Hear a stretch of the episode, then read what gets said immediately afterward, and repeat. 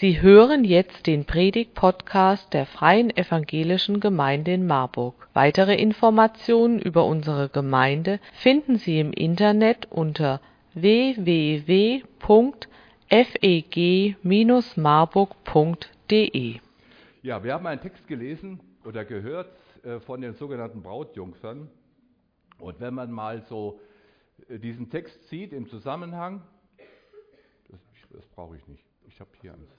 Ja, danke schön. Das ist aber, alles, aber gut, danke. Ich werde mal gut umsorgt. Das ist toll. Danke. Das ganz weg oder was? Weg. Okay. ja, also von den zehn Brautjungfern. Und dieses Gleichnis von den Brautjungfern in Matthäus 24, 25, in diesen beiden Kapiteln, das sind ganz besondere Reden von Jesus, den sogenannten Endzeitreden von Jesus.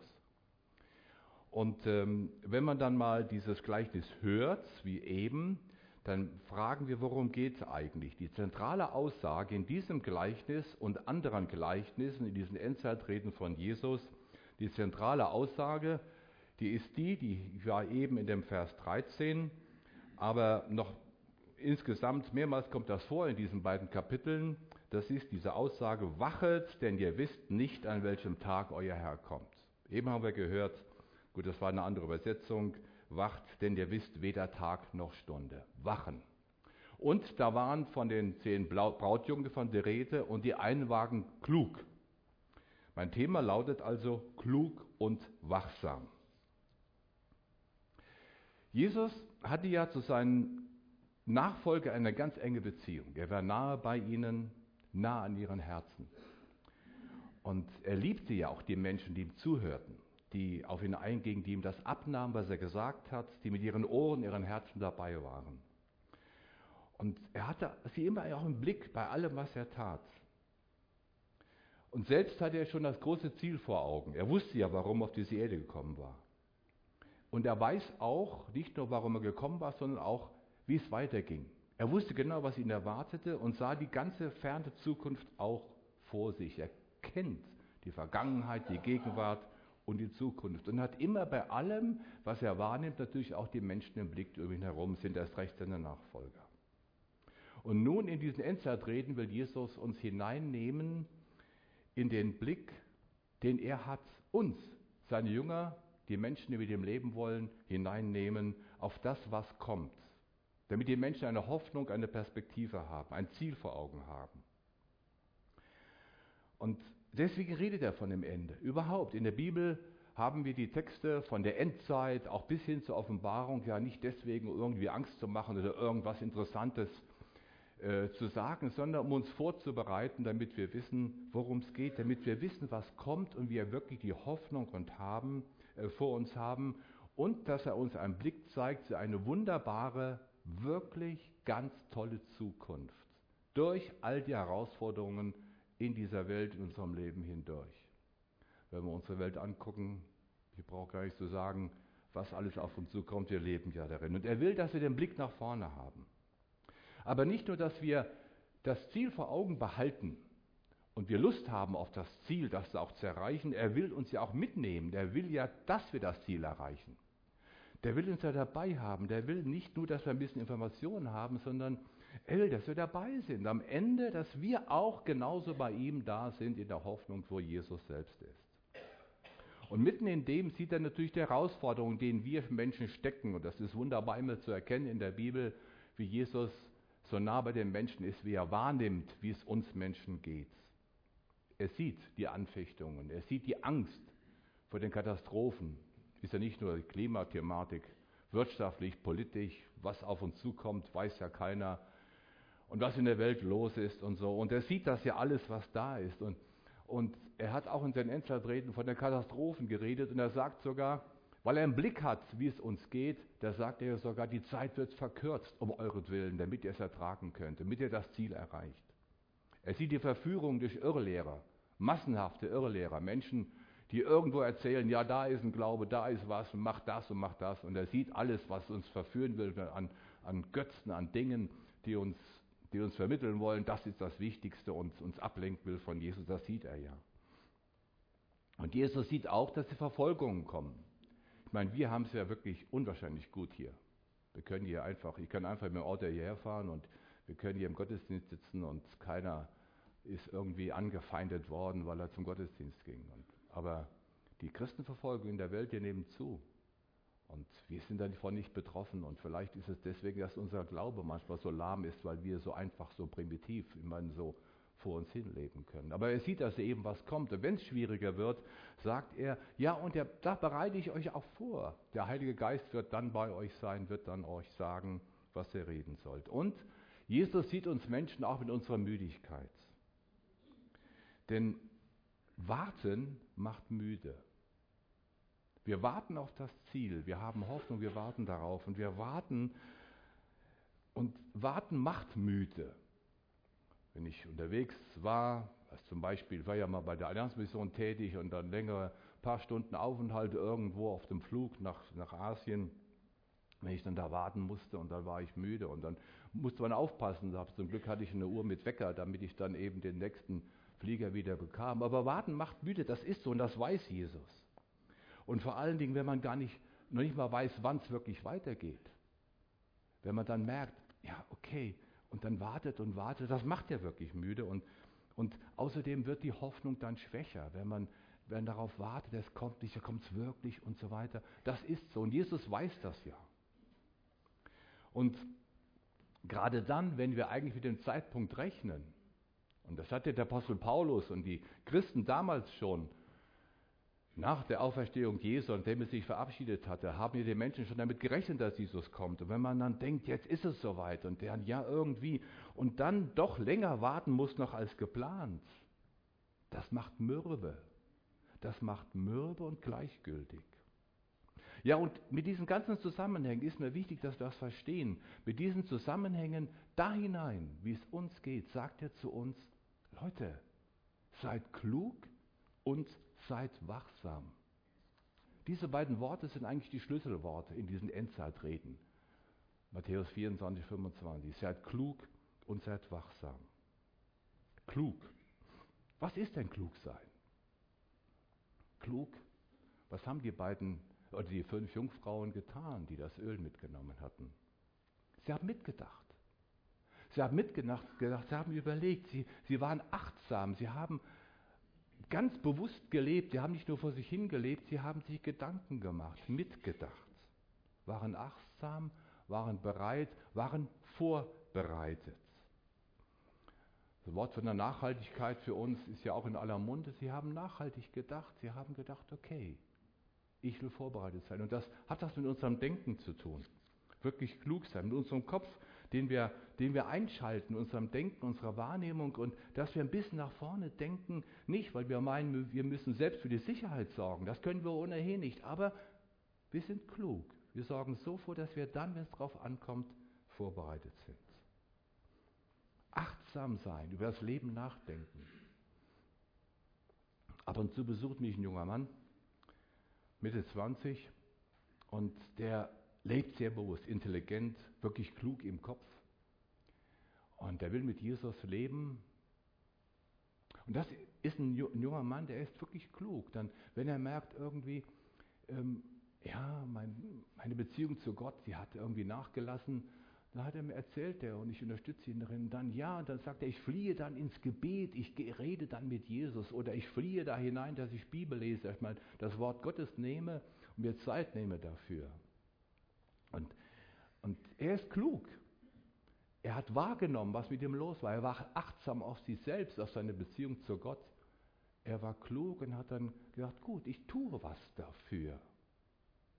Und dann kommt er ab und zu zu mir, nicht jede Woche, auch nicht jeden Monat, aber ab und zu zu mir. Warum denn? Weil er klug ist, weil er, weil er mit mir sprechen will, einfach, oder kann ja auch irgendein anderer Seelsorger oder, oder, oder Freund, Gesprächspartner sein, weil er einfach wieder nochmal nachdenken will, sich sein selbst reflektieren möchte über sein Ziel und sein, sein Sein in seinem Leben, in seiner Beziehung. Das ist zum Beispiel klug sein. Klug ist das Gegenteil von dem, dass wir einfach vor uns hinleben, einfach so. Und das haben die anderen Jungfrauen oder Brautjungfern getan. Sie haben vor sich hingelebt, sie haben nicht nachgedacht. Und man kann ja schnell zufrieden sein. Ich glaube, das ist eines der größten Gefahren hier bei uns in unserem Land. Wir haben alles. Es geht uns ja gut. Unser Licht brennt doch noch. Ist alles okay? Was soll uns schon passieren? Ich kann doch die Autobahn benutzen. Ich kann doch fahren. Und ich lebe. Ich habe zu essen. Ich, was soll noch passieren? Mit sich zufrieden sein. Das steckt wir auch in uns Christen, gerade ich sag mal so die Freikirchler, die immer noch denken, sie sind besserer Christ als die anderen. Das steckt ja in uns drin, dass wir mit uns selbst zufrieden sind. Und da denken wir brauchen nichts weiteres zu denken, nichts weiteres zu tun. Deswegen passt Klugsein auch da hinein, in das Klugsein nach das, was der Apostel Paulus gesagt hat. Er hat einmal gesagt, in 1. Thessalonicher 5 steht das, lasst uns nicht schlafen wie die anderen, sondern lasst uns wachen und nüchtern sein. Nüchtern sein heißt doch reflektieren, wach sein. Natürlich nicht grübeln, auch nicht träumen, aber sich ab und zu mal Zeit nehmen, Zeit nehmen und sich einfach vor dem Angesicht Gottes fragen, wo stehe ich eigentlich gerade? Und wo wollte ich eigentlich hin in meinem Leben? Ich entdecke so viele Menschen, die überhaupt nicht nachdenken, wo sie hingehen. Die überhaupt nicht nachdenken, was sind meine Ziele im Leben? Was hatte ich eigentlich vor? Und es ist klug, es ist nüchtern sein, ab und zu mal sich die Frage zu stellen, ja, wo stehe ich eigentlich? Ich meine keine geistliche Nabelschau, um zu fühlen, ach, wie fromm bin ich denn? Das meine ich nicht. Sondern einfach mal ganz nüchtern denken, ja, was, wie sieht mein Leben aus? Vor Gott, vor seinem Angesicht. Und einfach bei ihm fragen, und überlegen, hatte ich ein Ziel? Welches ist mein Ziel überhaupt? Ich lebe mit Jesus und was heißt das in meinem Leben? In der Gegenwart Gottes sein, sich wahrnehmen vor Gott. Vor einigen Wochen, mehreren Wochen war die Pastorentagung in Langeoog, Thema Gebet. Ich weiß nicht, ob auch einige von Ihnen da, die Ältesten hier in der Herbsttagung waren zum Thema Gebet. Wir hatten einen Referenten und das fand ich sehr gut, weil ich das auch mag, diesen Stil.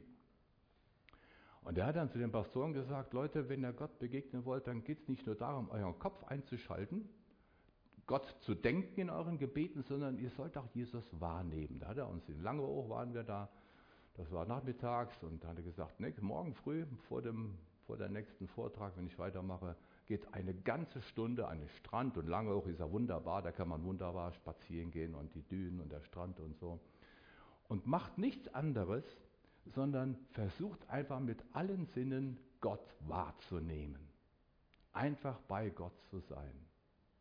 In der haben einige Pastoren erzählt, sie konnten ihre Gedanken nicht abschalten, haben immer wieder nachgedacht, ich muss ja Gott denken und so.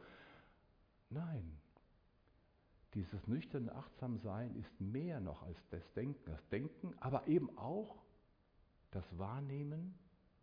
Wer ist Gott? Wer bist du vor mir? Wer bist du Gott? und sich wirklich Zeit und Ruhe nehmen, wo man allein ist, wo man, Natur ist das Schönste, aber kann auch ein schönes Zimmer sein, egal, aber wo man, wo man einfach Gott wahrnimmt. Und dann, wenn man erkennt und anfängt zu verstehen und, oder zu spüren oder zu fühlen, überhaupt wahrzunehmen im ganzen Sein, und dann erkennt man, wie groß Gott ist. Wer ist Gott? Und auf einmal merken wir, wer, wer wir sind. Wer bin ich, Gott? Du bist der Herr und ich, ein Mensch. Und wer überhaupt? Wir ahnen die Größe, die Liebe Gottes, dass er mich, dass er dich lieb hat in dem Moment. Wir ahnen, wir spüren, wir, wir entdecken seine Barmherzigkeit, seine, seine Gnade. Und das kommt zur Dankbarkeit. Und die Dankbarkeit wiederum, die ermutigt uns, dran zu bleiben. Dran zu bleiben bei Jesus. Das alles hat das mit klug und nüchtern sein zu tun. Wachsamkeit. Was ist eigentlich Wachsamkeit? Den schönsten Satz dazu habe ich in Hoheslied, das heißt, habe ich nicht gefunden, habe ich gelesen, aber den finde ich super. Auch so Lied 5, Vers 2. Und zwar steht da der ganz einfache Satz, ich sage nur den einen Satz, ich schlief, aber mein Herz war wach. Ich schlief, aber mein Herz war wach. Der Zusammenhang Hohen Hohelied liebt, äh, äh, liest, wird es auch lieben, denke ich, ja genau. Ähm, Da merkt er, geht es um Liebe, die Braut und die Bräutigam, zwei, die verrückt sind in der Liebe zueinander. Und hier dieser Satz entsteht von der Braut, die sehnsüchtig darauf warten, dass der Bräutigam kommt, dass der Freund kommt. Endlich. Sie wartet auf ihren Freund und es soll kommen, endlich, ich warte darauf, damit wir uns in der Liebe vereinigen können, also ganz tiefe Liebe. Und in diesem Zusammenhang steht dann dieser eine Satz, ich schlief, aber mein Herz war wach. Das war Wachsein. Später, ein Vers später heißt, ich war krank vor Liebe, also total vernarrt verliebt.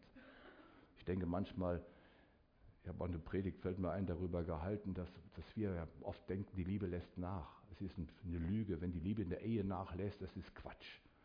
Warum soll nicht bei älteren Leuten, auch bei Leuten, die lang dabei sein, auch im Glauben, warum soll die Liebe weniger werden? Es gibt keinen Anlass dazu. Und deswegen diesem Verliebtsein, Liebe wirklich, ich liebe, äh, schlief, aber mein Herz war wach, voller Liebe. Das heißt also schlafen, nicht wach liegen, nicht schlaflos sein, wirklich schlafen und doch wach sein. Wie geht das? Denken Sie mal einen Moment selbst darüber nach. Wie geht das wohl? Ich schlief, aber mein Herz war wach. Oder reden Sie zu zweit nebeneinander? Egal. Haben einen kleinen Moment Zeit.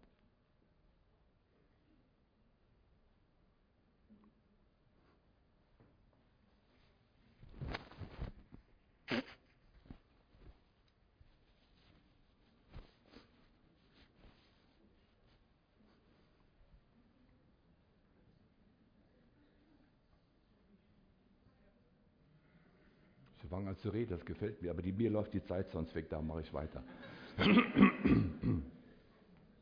ja, ich, lieg aber mein, schlief, aber mein Herz war wach. Meine Gedanken, meine Träume, mein Herz ist bei Jesus, meinem Freund. Er ist der und ich freue mich so darüber, wie Jesus das formuliert in Johannes 17 zum Beispiel, dass er zu uns sagt, wir sind seine Freunde. Und das Größte doch, was passieren kann, dass wir die Liebe Jesu merken und wir ihn wieder lieben. Das heißt, die Beziehung zwischen Jesus und mir, die ist doch auch von Liebe geprägt, total, für Jesus bis in seinen Tod hinein. Und ich merke, was er getan hat. Ich liebe ihn, weil er mein Ziel, meine Hoffnung, mein Leben ist. Und da, wo der Motor in uns die Liebe ist, dann freuen wir uns doch darauf. Es hat was also mit dem zu tun, was in uns steckt. Da ist etwas in mir. Wenn die Bibel sagt, der Geist Gottes lebt in unserem Geist und macht uns die Gotteskindschaft bewusst, da muss ja was in uns sein. Da ist nicht etwas, was wir machen, nicht etwas, wo wir uns verkrampft für, drum bemühen müssen, drum zu denken, sondern ich denke, jeder war halt schon mal verliebt, so als Jugendlicher, ne, so total vernarrt. Und wie war das dann gewesen damals, dann, als wir noch total verliebt waren, so? Dann konnten wir manchmal gar nicht, weiß ich, in der Schule oder beim Studium oder bei der Arbeit, mir ging es zumindest so, da musste ich gucken, dass ich nicht abgelenkt war. Da lebte die Liebe in mir, auch wenn ich mich konzentriert hatte auf eine Bauzeichnung oder was auch immer. So ist das eben. Das steckt in uns. Da sind wir gepackt. Und so den ganzen Tag über und die ganze Nacht. Und dann, wenn Jesus so in uns ist, wenn wir wach sind, wenn wir bei ihm sind, wir leben unser Leben, aber wir sind mit ihm im Dialog während unseres Lebens. Was ich erlebe, was ich wahrnehme, was ich denke, immer eine Reflexion im Dialog mit ihm, nicht verkrampft, sondern es ist einfach so. Genauso, wenn ich mit meiner Frau, wenn meine Frau neben mir im Auto sitze oder ich, wenn sie fährt, ich daneben sitze und so, dann bin ich am Denken, mir fällt was ein und ich sage einen Gedanken, sie äußert wieder. Das kommt einfach so weil wir eben zusammen sind. Schlafen und trotzdem wach sein, das heißt also, wachsam sein ist ein Sein, nicht ein, nicht erstmal nicht ein Tun. Dann aber natürlich schon auch ein Tun. Und wir merken in dem Text, den wir eben gelesen haben, da sagt Jesus zwar, und das ist ja das Ziel dieses Gleichnisses von den Brautjungfern, das Ziel ist, seid wachsam. Aber es wird nicht erklärt, wie das denn geht, was das denn ist. Dazu können wir uns aber zur Hilfe nehmen die beiden anderen Gleichnisse, die vor dem von den Brautjungfern ist und was danach ist. Hier bei dem Gleichnis von den Brautjungfern, da haben wir nur einige andere Aussagen. Er macht deutlich, er sagt, Leute, erstens mal, das Ziel ist die Hochzeitsfeier. Das Ziel ist das Feiern das Schöne, das Wunderbare. Du kannst sie satt essen, du kannst tanzen, du kannst das, die Musik, die genau dir gefällt. Du bist dabei und es geht dir gut, es ist warm oder weiß ich, das ist alles da. Die Hochzeitsfeier wartet auf dich. Das sagt Jesus damit. Dann sagt er natürlich, Leute, seid klug, seid klug und vorbereitet.